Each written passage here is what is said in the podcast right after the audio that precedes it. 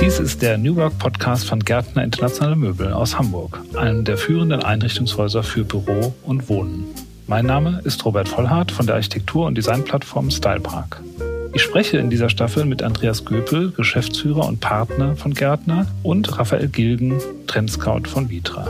Wir sprechen zum Thema New Work unter anderem über agiles Arbeiten, Digitalisierung, Kreativität und welche Rolle Architektur und Design dabei spielen.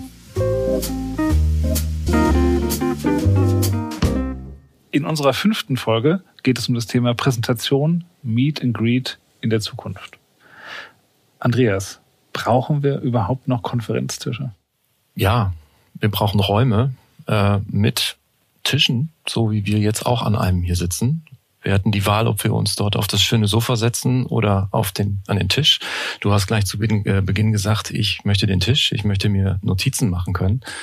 Und ähm, die Frage ist halt eben, ähm, wie Kommunikation in Zukunft stattfindet. Und das gibt die Antwort, wie Konferenztische aussehen werden.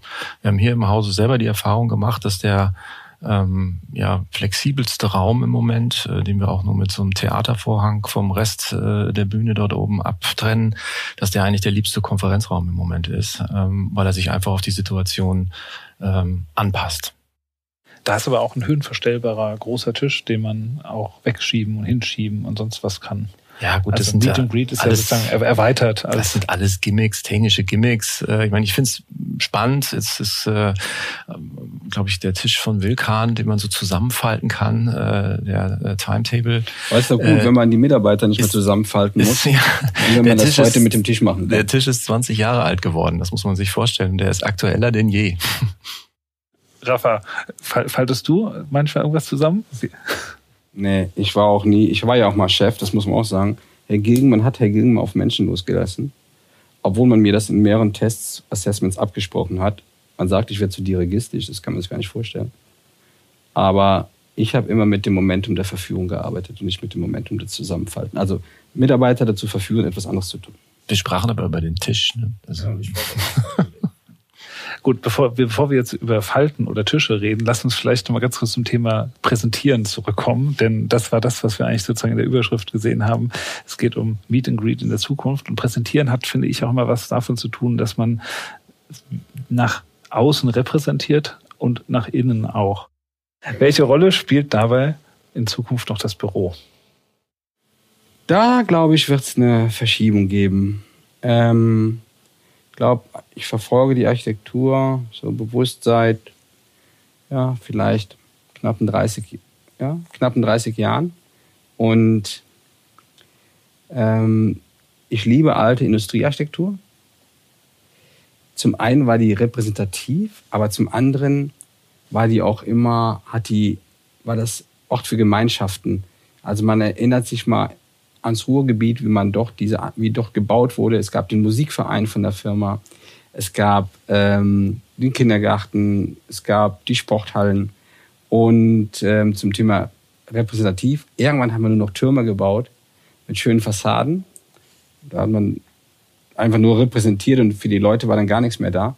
Im Zeitalter der United Nations SDGs, im Zeitalter einer ganz anderen Transparenz, ist es nicht mehr ausreichend, wenn Firmen nur einen wirtschaftlichen Layer haben, also einen ökonomischen, sondern die brauchen darüber auch, auch einen gesellschaftlichen oder kulturellen.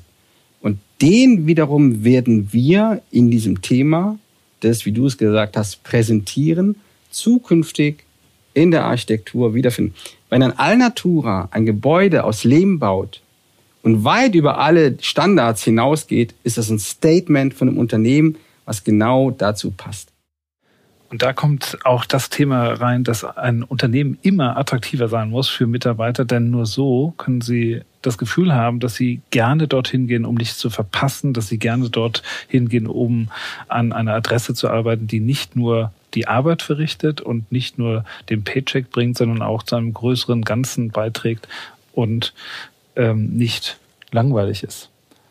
Habt ihr Projekte, die ihr unter dieser Kategorie auch verbuchen könnt und sagen könnt, das sind beispielhaft Projekte, die das hervorragend umgesetzt haben?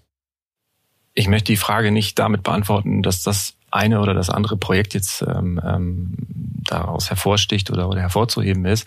Wir arbeiten mit vielen Innenarchitekten, Architekten, aber auch eben ähm, Consultern, also Beratern äh, zusammen. Und ähm, da entstehen äh, tolle Projekte, äh, tolle, tolle Spaces. Ähm, und wir legen sehr viel Wert darauf, dass wir uns dann als der Dienstleister, der das Fulfillment, der die Realisierung begleitet hat, sehen und nicht als der Kreateur äh, dieser Büroumgebung. Deswegen würde ich da jetzt nicht eins nennen wollen. Der könnte Politiker werden. Ich finde, ich find, du hast noch die Volksfront von Judäa vergessen. Ja. Erinnere mich daher, dass ich den Herr Backen ohne Mehl erkläre. Gut. Ähm, Raphael, glaubst du, dass digitale Präsentationen das Real-Life-Erlebnis wie Showroom, Produktpräsentationen und so weiter ersetzen können oder komplett oder teilweise ablösen können? Ihr habt da gerade ein wunderbares Bild vor Augen. Unser Vitra-Haus ist jüngst fertig geworden. Und wenn du da durchgehst, ihr hättet ja niemals gedacht, dass die Kolleginnen und Kollegen, die das gemacht haben um den Till, nach zehn Jahren, dass man das nochmal so anders interpretieren und deuten kann. Und erstens, wenn man da durchgeht, bekommt man totale Lust am Einrichten.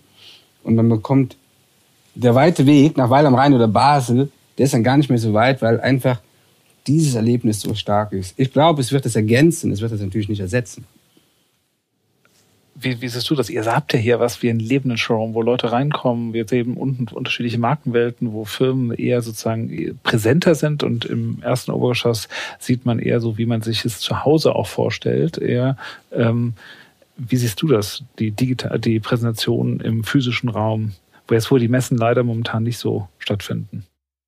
Also ich glaube, dass das Erlebnis, ähm, ein, ein Sofa zu besitzen, also nicht äh, in Form des, des Besitzens, sondern des Testens, dass das äh, nicht virtuell äh, ersetzbar ist. Ein Stoff anfassen, ein Leder riechen etc. pp. Klar, da gibt's auch irgendwelche Forschungsprojekte, die äh, ne, Gerüche über, über die Ferne transportieren wollen, ähm, halte ich für wirklich fraglich. Brauchen wir uns, glaube ich, in unserem Leben nicht mehr mit beschäftigen. Und ich glaube, dass äh, insbesondere die Möglichkeiten der, der Visualisierung heute so gut sind. Produkte werden ähm, im CAD halt eben designt und sind, sind in Detail, Details erlebbar, aber wie sie sich dann dann wirklich anfühlen, wie sie im Raum aussehen, wie sie sich verändern, äh, wenn halt eben äh, eine andere Fassade aufgelegt wird, also ein anderer Stoff oder eine andere Materialik. Äh, das ist eigentlich nur live erlebbar. Deswegen bemustern wir ja immer so viel. Wir haben ja fast nur Muster. Äh, das sind ja alles äh, keine, keine Ausstellungsszenarien hier wie beim, beim, beim Großflächenwohnmöbelhaus. Viele Kunden verstehen das immer nicht, dass wir dann auch ungern mal aus der Ausstellung heraus Sachen verkaufen, weil die haben wir dann gerade mal einmal bekommen äh, die Hersteller haben immer noch lange Lieferzeiten, werden ja oft kritisiert und ähm, so gesehen klare Antwort, das ist nicht ersetzbar. Präsentation, Meet and Greet in der Zukunft, das hat ja auch was damit zu tun, dass man mit seinen Kunden sprechen muss oder möchte. Das ist momentan nur eingeschränkt möglich. Wie gehst du damit um, Andreas? Wir haben eigentlich das Glück gehabt, dass wir ähm, tatsächlich auch jetzt in der Corona-Zeit von Kunden eingeladen wurden, sobald das wieder ging. Äh, insbesondere das Thema Bemusterung. Wir hatten gerade das Thema Anfassen, Haptik etc. pp. Ähm, hat weiterhin genauso äh, stattgefunden äh, wie vorher. Ich kann mir vorstellen, dass solche Modelle wie jetzt die, die Summits, äh, die, die es gibt, ähm, die ja eigentlich eine Notlösung sind, ähm, dass die irgendwo noch so eine kleine Koexistenz haben bei bestimmten Spezialthemen oder Detailthemen. Ähm, aber ähm, ja, den, den, den, äh, den Ort äh, einer Messe und das Zusammentreffen, das, das Erfinderische, was dabei ist, das Inspirierende, ähm, das, das wird man nicht äh, ersetzen können. Und genauso geht's uns halt eben äh, bei der Präsentation äh, beim Kunden. Na klar kann ich ein PowerPoint über Teams oder ähnliches abspulen äh, und mich dann rechts im Bild zeigen, äh, ob ich es ihm vorher gemailt habe, der es sich selber angeguckt hat oder ich es so interaktiv erkläre. Das ist der zweite Weg sogar noch besser. Aber wie gesagt, das Physikalische, glaube ich, wird wiederkommen und äh, muss einfach wiederkommen, weil es nicht ersetzbar ist. Das ist doch ein schönes Schlusswort, dass wir uns alle danach sehen, dass wir physikalisch zusammenkommen. Und damit lade ich alle Hörer ein, auch in der nächsten Folge uns gewogen zu bleiben und uns zu folgen.